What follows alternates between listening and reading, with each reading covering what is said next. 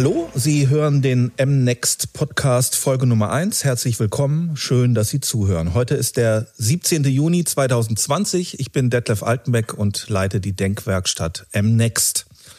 Acht Milliarden Menschen richten gerade ihre Aufmerksamkeit auf das Coronavirus. Kommunikation verlagert sich zurzeit ins Digitale und das wird auch uns künftig beschäftigen.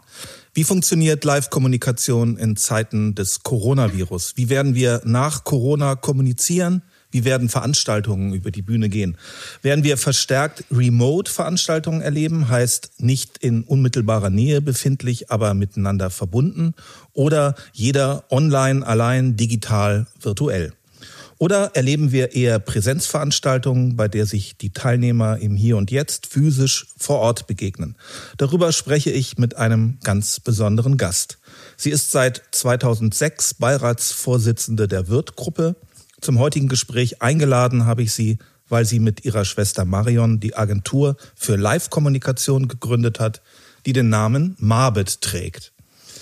Der Name setzt sich zusammen aus den Anfangsbuchstaben M-A-R von Marion und den ersten drei Buchstaben des Vornamens meines heutigen Gesprächsgastes, nämlich B-E-T von Bettina. Mir gegenüber sitzt natürlich im vorgeschriebenen Sicherheitsabstand Bettina Wirth. Herzlich willkommen, Bettina. Dankeschön, lieber Detlef. Danke für die Einladung. Du hast vor 25 Jahren, 1996 genau, äh, Marbet, eine Agentur für Live-Kommunikation gegründet. Warum? Was war damals dein Beweggrund? Naja, also Beweggrund, das war eben eher eine praktische Überlegung. Ich habe ja meine Ausbildung bei uns im Unternehmen gemacht und ähm, äh, war dann noch, habe dann noch ein Praktikum gemacht in der Unternehmensberatung, war dann äh, und wollte dann zurück und habe mir überlegt, wo könnte ich denn beginnen zu arbeiten bei uns im Unternehmen und kam dann auf die Überlegung, dass der Vertrieb ganz spannend wäre und bin dann zum damaligen Vertriebschef marschiert und äh, habe ihm mein, mein Anliegen so mal näher gebracht.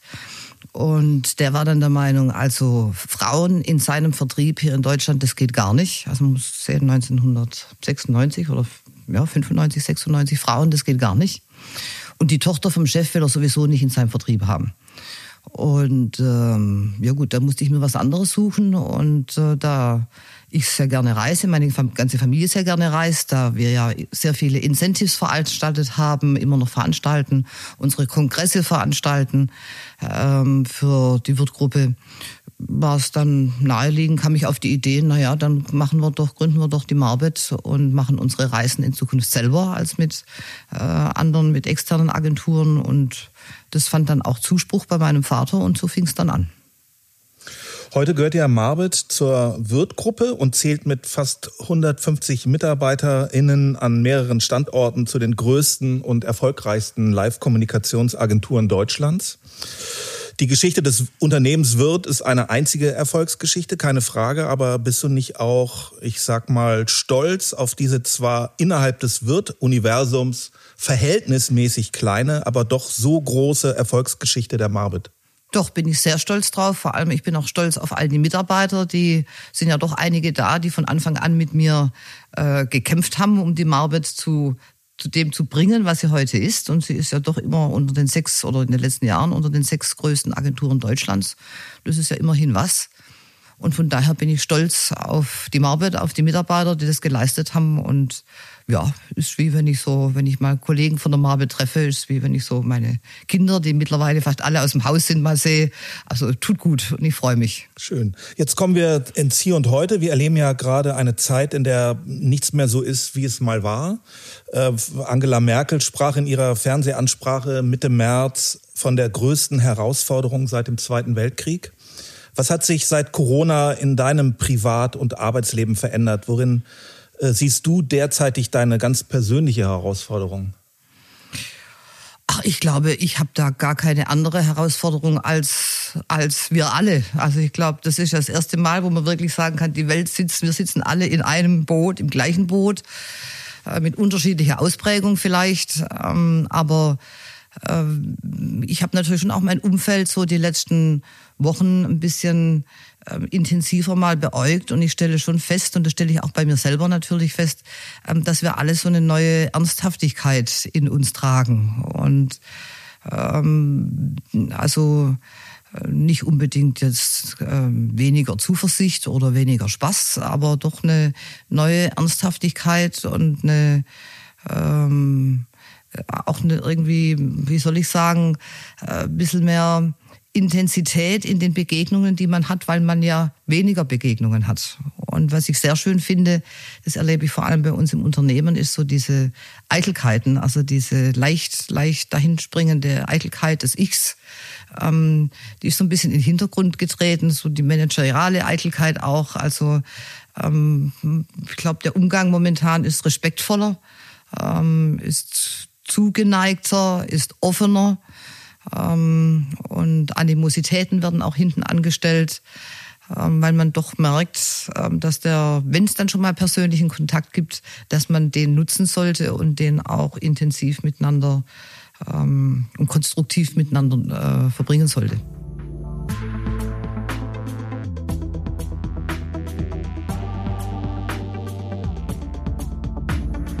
Nun sind aber viele Bereiche des gesellschaftlichen Lebens äh, und der Wirtschaft existenziell von der Corona-Krise betroffen. Äh, Bildung, Kunst, Kultur und auch Messe- und Veranstaltungsbetrieb ist wochenlang fast vollständig zum Erliegen gekommen. Und ähm, Ausfälle durch Verschiebungen und Absagen sind entstanden und auch gar nicht mehr nachzuholen. Also da ist schon erheblicher Schaden entstanden und Verlust. Meetings und Konferenzen fanden ausschließlich online statt. Wie ist deine Erfahrung mit digitalen Kommunikationsformen oder warst du in den letzten Wochen gar keine Monade im Homeoffice? Naja, ich war am Anfang schon mehr äh, zu Hause, weil einfach nichts stattgefunden hat. Also standen halt keine Konferenzen statt. Und meine ganzen Reisen, die geplant waren, die wurden ja erstmal äh, ad acta gelegt. Von daher, diese Zeit war natürlich übrig. Ähm, und das, wenn man ehrlich ist, das tat ja uns allen auch mal ein bisschen gut. Also man konnte ja auch mal ein bisschen durchschnaufen. Ähm, auf der anderen Seite, bis dann der erste Schock mal vorbei war, ging das dann los mit Organisieren. Also ich bin immer noch äh, erstaunt und auch äh, wirklich äh, positiv überrascht, und auch beeindruckt, wie schnell das bei uns im Unternehmen ging mit Organisation, Homeoffice und dass jeder einen Laptop hat und dass das auch alles funktioniert und dass die Datenleitungen funktionieren und also das ging eigentlich geräuschlos mehr oder weniger. Das ist wirklich eine tolle Leistung. Ähm, und dann kam natürlich der zweite Schritt, das war so, wie, wie kommunizieren wir jetzt, wie kriegen wir trotzdem unser Tagesgeschäft irgendwie geregelt, wenn es mit persönlichem Treffen nicht geht, wie machen wir es dann? Ähm, und somit fingen dann die ersten Videokonferenzen an, Telefonkonferenzen. Das war am Anfang ein bisschen holprig, weil das ist eine ganz andere Art der Moderation, wenn man jetzt eine Veranstaltung, also ich habe ja auch meine Beiratssitzungen online gemacht oder die erste jetzt, die nächsten kommen noch äh, in diesem Jahr. Und äh, das ist natürlich schon anders moderiert. Also wenn Sie die Leute am Tisch sitzen haben und es muss eine Entscheidung getroffen werden, dann kann man in die Runde fragen, sind Sie damit einverstanden und sieht einen Kopf nicken. Das sieht man am Telefon dann nicht. Also man muss halt dann andersrum fragen, sagen, derjenige, der dagegen ist, soll bitte was sagen. Das, das lernt man aber auch recht schnell. Und sind, ja, das sind Vorteile, Nachteile. Ich glaube, ähm, wir werden dadurch effizienter, teilweise, weil wir schneller auf den Punkt kommen, schneller auf die Entscheidung, äh, schneller zur Entscheidung kommen. Ähm, auf der anderen Seite Menschen, mit denen ich jetzt lange zu, zusammenarbeite, wenn ich die am Telefon habe, dann höre ich schon an der Stimmlage, ob das jetzt, wie sie das empfinden, ähm, ob sie das gut finden oder äh, ob sie Bedenken haben. Ähm, das fällt natürlich schon. Also die Mimik, die Gestik, das Stirnrunzeln, die Gruppendynamik, die man ja in einem Raum dann hat, ähm, das so wahrzunehmen, aufzunehmen, das gehört ja auch zu Entscheidungsfindungen mit dazu. Ähm, das heißt, wir werden natürlich schon in unserer in unserem Arbeiten und auch in unserem täglichen Doing ähm, sehr reduziert. Wird sich das nachhaltig verändern, das Arbeitsleben? Also werden wir in Zukunft ähm, verstärkt zu Hause arbeiten oder wo auch immer, eben halt von unterwegs?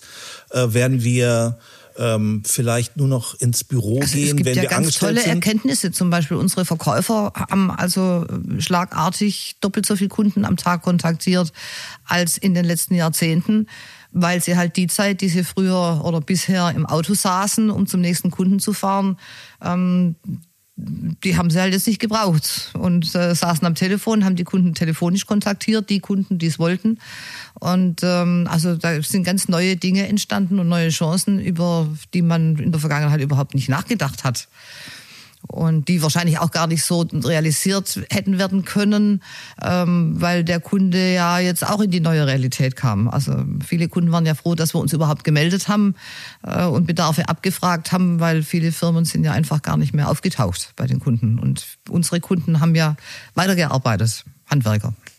Ist denn jetzt die digitale Kommunikation, wie siehst du das in Zukunft, ähm, ein Ersatz für die persönliche Kommunikation oder ist es eine Ergänzung? Ich glaube schon, dass diese digitale, dass die digitale Kommunikation dazu, dazu führt, dass wir stringenter werden, dass wir uns für ein Meeting besser vorbereiten und äh, im Meeting dann auch schneller zum Punkt kommen weil einfach die Scherze zwischendurch oder äh, mal ein Späßle machen oder wie auch immer, also das, das geht, das, das fällt weg. Also das Zwischenmenschliche fällt wahrscheinlich weg.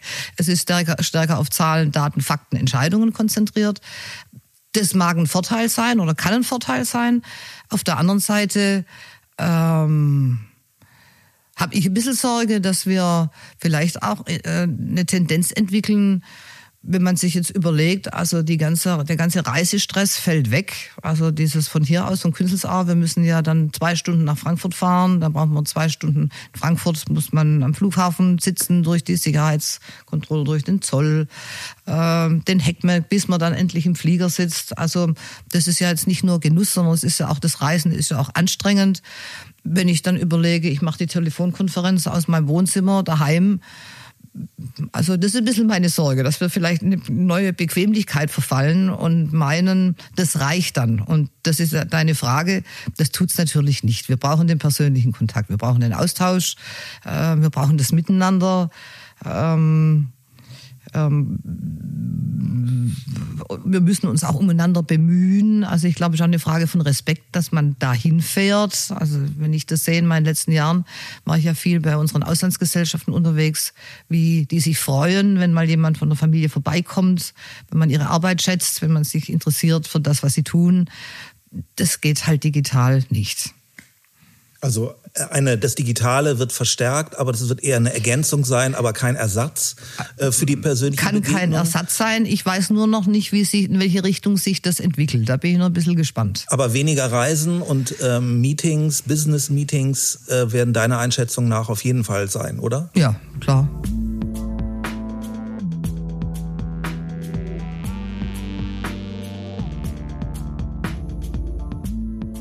Wir stehen ja am Anfang der Pandemie, auch wenn viele die Krise gefühlt bereits überstanden haben und die Erregung über Maßnahmen derzeit äh, heftiger toben als der Virus selbst. Wir müssen mit dem Virus leben. Wie wird die Live-Kommunikation, wie werden Veranstaltungen in dieser neuen Normalität der Corona-Krise aussehen? Was meinst du? Das musst ja eigentlich du wissen, Detlef. Du arbeitest doch bei der Marbet. Ja, aber du wie schätzt, Experte. äh, wie schätzt du das ein? Ähm, wie Veranstaltungen äh, online, ähm, was, was geht da? Äh, trifft man sich? Also ich äh, glaube, ich glaube, das hat auch mit der persönlichen Einstellung zu tun. Und das sieht man ja jetzt schon. Und ich meine, du sagst, wir sind erst am Anfang der Pandemie, wobei manche meinen, wir sind schon am Ende angekommen. Wir sehen die letzten Wochenenden, die letzten Wochen. Ganz spannend fand ich ja diese Party in Berlin äh, in dem Landwehrkanal mit ihr mit den Schlauchbooten. Also das fand ich eine ganz nette Idee. Äh, also die Menschen haben das Bedürfnis, sich zu treffen, ja. Aber es gibt auch Menschen, die einfach äh, unsicher sind und lieber Distanz halten. Und ich glaube, äh, da das gesunde Mittelmaß zu entwickeln, das werden wir hinbekommen. Das wird aber noch dauern, weil natürlich äh, wir haben es ja mit dem unsichtbaren Feind oder wie auch immer zu tun. Und natürlich ist es schwierig, über Monate ähm, äh, an den Feind zu glauben, wenn keiner was davon merkt. Ja. ja. also dann ist er auch nicht da, dann ist er irgendwann auch nicht mehr existent. Glaubst du, dass digitale sogenannte äh, Remote-Veranstaltungen einen echten Mehrwert bieten können und Präsenzveranstaltungen äh, auch nach Corona ersetzen? Also ist das Oktoberfest digitalisierbar? Oktoberfest, was brauchst du? Ein Dirndl, es braucht ein Bierhumpen, es braucht Bier, es braucht eine äh, Bierbank, äh, es braucht ein Händel, es braucht eine Musik. Also das kann ich alles irgendwie über Streaming-Dienste irgendwie abbilden. Ne? Was Eigentlich. dann aber ein zweidimensionales Erlebnis äh, ist, weil wir nämlich genau. sehen und hören. Und was fehlt? Genau, ja. Du sagst du's. Äh, meines Erachtens alle anderen Sinne, ähm, mhm. das Berühren, das Schmecken, das Riechen, das äh, sich äh, gemeinsam begegnen, mhm. in, äh, jetzt eben äh, tatsächlich physisch präsent im Hier und Jetzt vor Ort. Genau. Ich glaube, das ist so ein emotionales Gemeinschaftserlebnis, wenn man gemeinsam in einem Raum und nicht mhm. nur jeder für sich zu Hause äh, sowas erlebt, ist das emotional, glaube ich, nicht ersetzbar durch ein digitales genau. Format. Also ich bin ich voll deiner Meinung. Ähm, aber ich glaube, das wird sich unterscheiden je nach Typ von Mensch.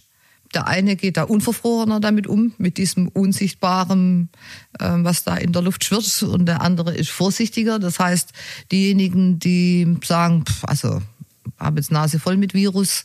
Ähm, in meinem ganzen Umfeld ist noch gar nichts passiert, äh, keiner erkrankt, keiner gestorben. Also äh, vielleicht ist doch ein bisschen mehr Theater, als man denkt. Die werden wahrscheinlich ein bisschen forscher sein und sich auch treffen.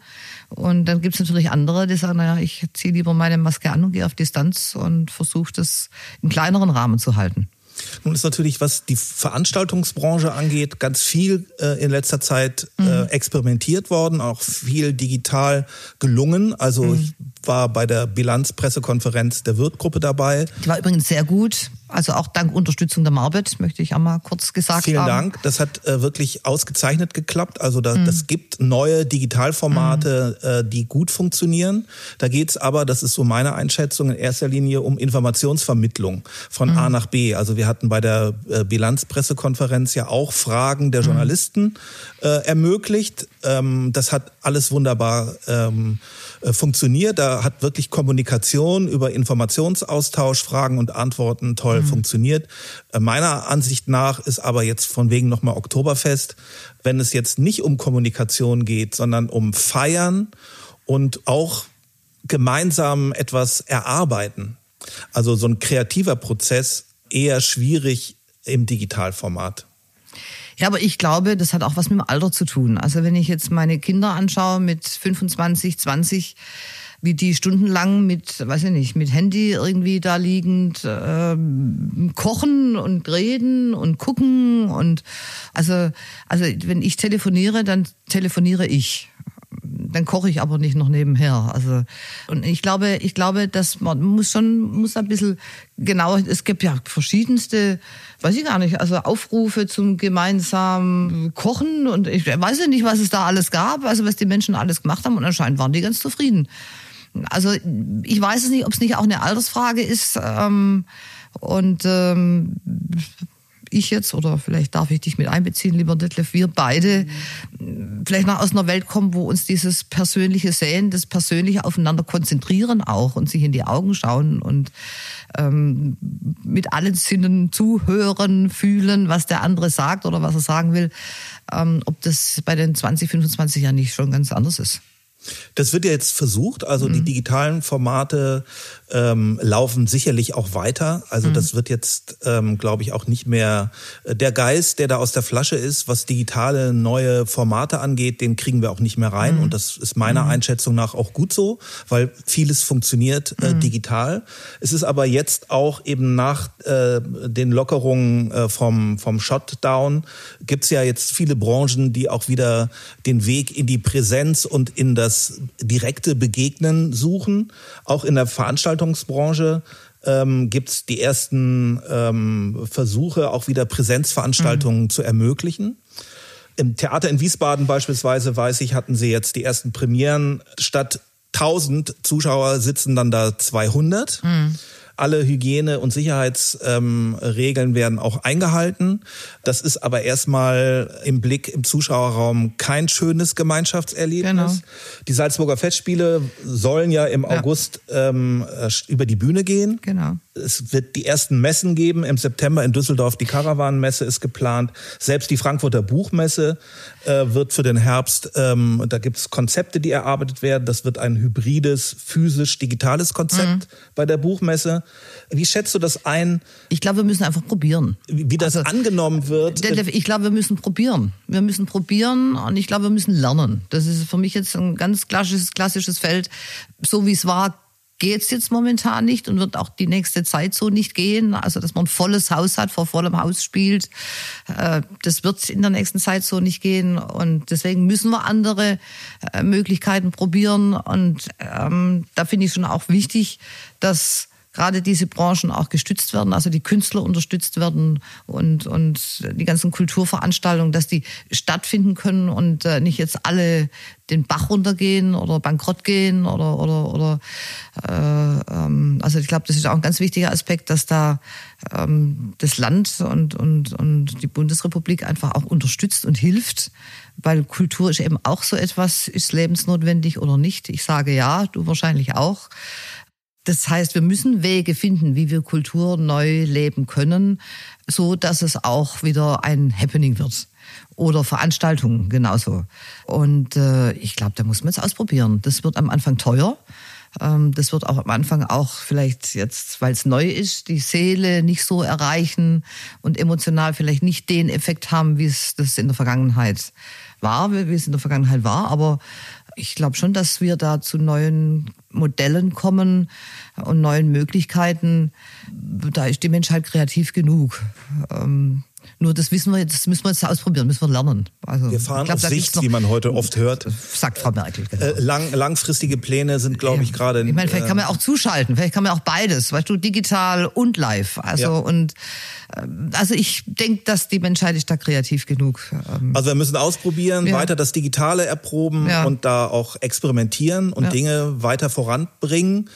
Die ersten Schritte, so äh, entnehme ich das, ähm, werden wir aber auch wieder in die Präsenzveranstaltungen, in die, Klar, in die wahrscheinlich nicht mit diesen, finden. wahrscheinlich nicht mit diesen Mengen, wie du es gerade geschildert hast von Theatern. Ich denke, das wird auch bei Veranstaltungen von Unternehmen so sein. Ich meine, wenn halt jetzt Veranstaltungen mit 500 Menschen gerade nicht gehen, also entweder hat man dann den Platz, äh, und wenn man den Platz nicht hat, dann äh, muss es halt mit weniger gehen ich weiß nicht, vielleicht schafft es auch eine neue Intensität im Umgang miteinander. Vielleicht schafft es auch eine neue Werthaltigkeit. Natürlich ist die die Menge dann, diese 1500 Menschen, wenn die begeistert sind, das ist natürlich eine andere Dynamik. Wenn es 500 sind, das ist schon klar, aber der Kontakt zu den 500 ist natürlich intensiver, wie wenn du jetzt mit 1500 Menschen zu tun hast. Also, also ich glaube, wir müssen, wir müssen lernen. Und es wird ja, also die Erfahrung, die wir jetzt ja aus der Corona-Krise mitnehmen, das wird ja mhm. auch die Veranstaltungsbranche in Zukunft beschäftigen. Mhm. Also der Mensch äh, wird ja auch, wir, wir sind ja jetzt alle unglaublich sensibilisiert in Bezug auf Viren und Bakterien. Und ähm, ich meine, das waren Viren waren ja, sind ja, waren ja schon immer da. Aber äh, was heißt das für unser tun jetzt eigentlich in Haushalten, zu Hause, in Hotels mit Hygienevorschriften, mit Desinfektionsvorschriften, wie auch immer. Also ich wollte jetzt gerade, also Hotel stelle ich mir gerade ganz schwierig vor, nach jedem Gast, also das ganze Zimmer quasi ähm, zu desinfizieren, inklusive Schrank und allem. Also der Kunde äh, ist ja natürlich auch ganz anders sensibilisiert. Also das heißt, nehme ich jetzt mir mein Desinfektion, wenn ich jetzt wieder reise und ins Hotel gehe, nehme ich dann mein Desinfektionsmittel selber mit und fange erstmal an, selber das Hotelzimmer zu desinfizieren oder wie mache ich das? Also das sind, das ist jetzt ein bisschen überspitzt, was ich sage, aber das sind natürlich Themen, die beschäftigen die Menschen. Ja. Und auch das, glaube ich, muss man mit einbeziehen. Also Ängste oder Unsicherheiten oder andere Wahrnehmung, wie, wie wir mit dem Thema Virus überhaupt umgehen.